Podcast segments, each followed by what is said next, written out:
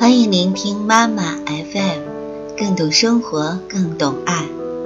我是一鸣，让我用声音陪伴你。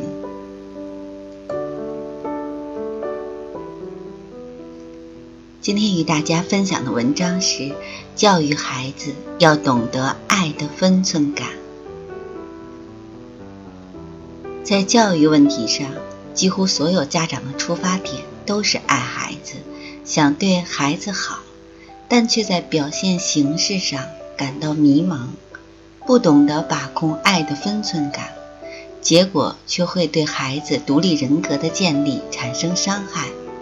爱得有分寸感，不过度，孩子才会有分寸感，会自我控制，反而最自觉。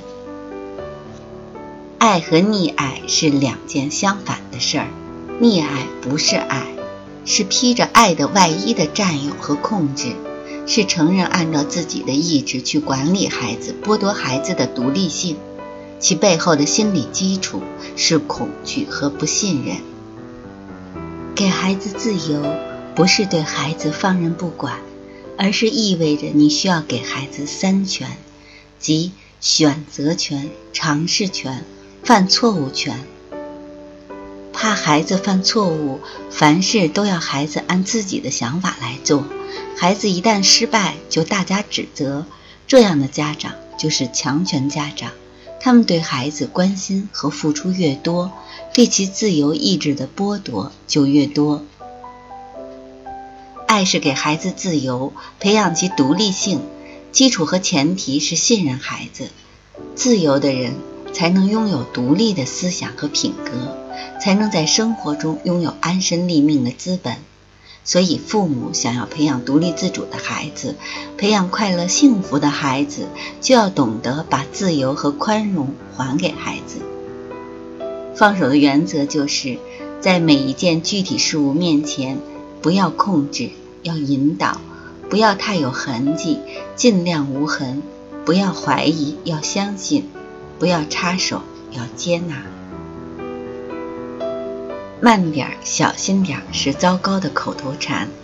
孩子吃饭洒了一点汤，走路摔了跤，不小心打碎了一个杯子，喝水呛了一下，或者鞋子穿反了，关门声音大了点儿，乃至于作业写错了一道题，考试丢了几分。凡是一个孩子生活中的内容，几乎都伴随着“慢点儿”“注意点儿”“小心点儿”之类的提醒。我们的习俗是过度表达关心，否则会被认为是冷漠。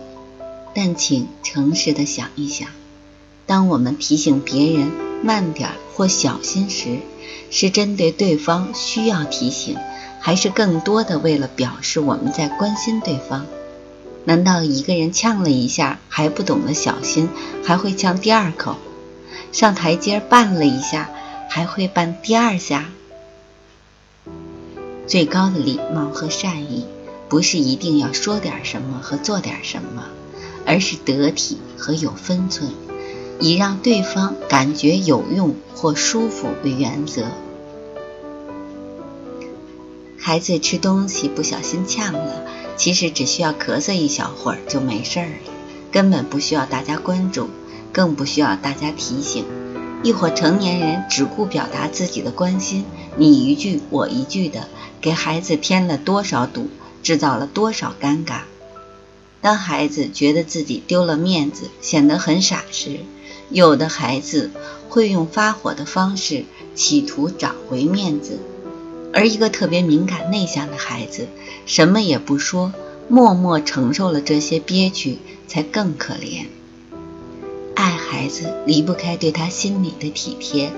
向孩子表达过度关心，造成孩子尴尬，继而会引发孩子的不愉快情绪。所以，无所谓的小事儿视而不见，不让孩子难为情。内心丰盈的孩子不会对乱花钱上瘾。人活着就是谋求快乐和幸福，不要把钱看得太重。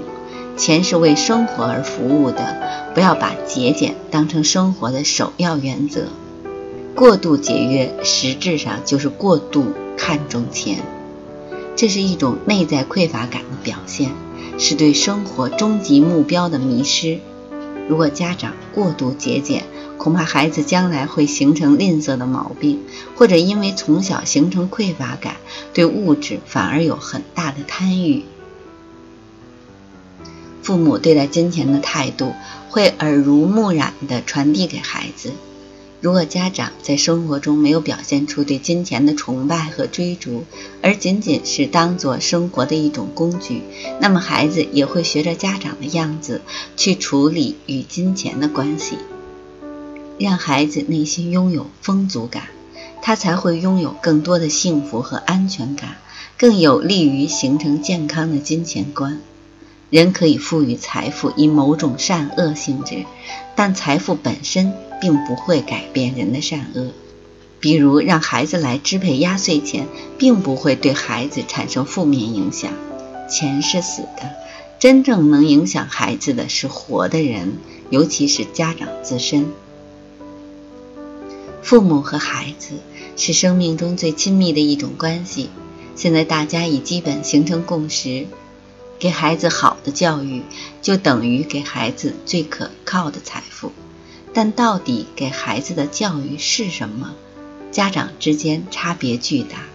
这个差别主要不是理念、身份、地位或文化程度的差别，而是教育手段的差别。无论都市或乡村，贫穷或富有，高官或平民，你都可以把最好的教育送给孩子，培养孩子的阅读兴趣，给孩子自由成长的空间，亲自做出良好的表率。这是每位父母都有能力送给孩子的财富，也是孩子生命中得到的最美馈赠。妈妈 FM，感谢您的收听。如果您想聆听更多精彩的节目，欢迎在各大电子市场下载妈妈 FM APP，也欢迎关注我们的微信公众号妈妈 FM。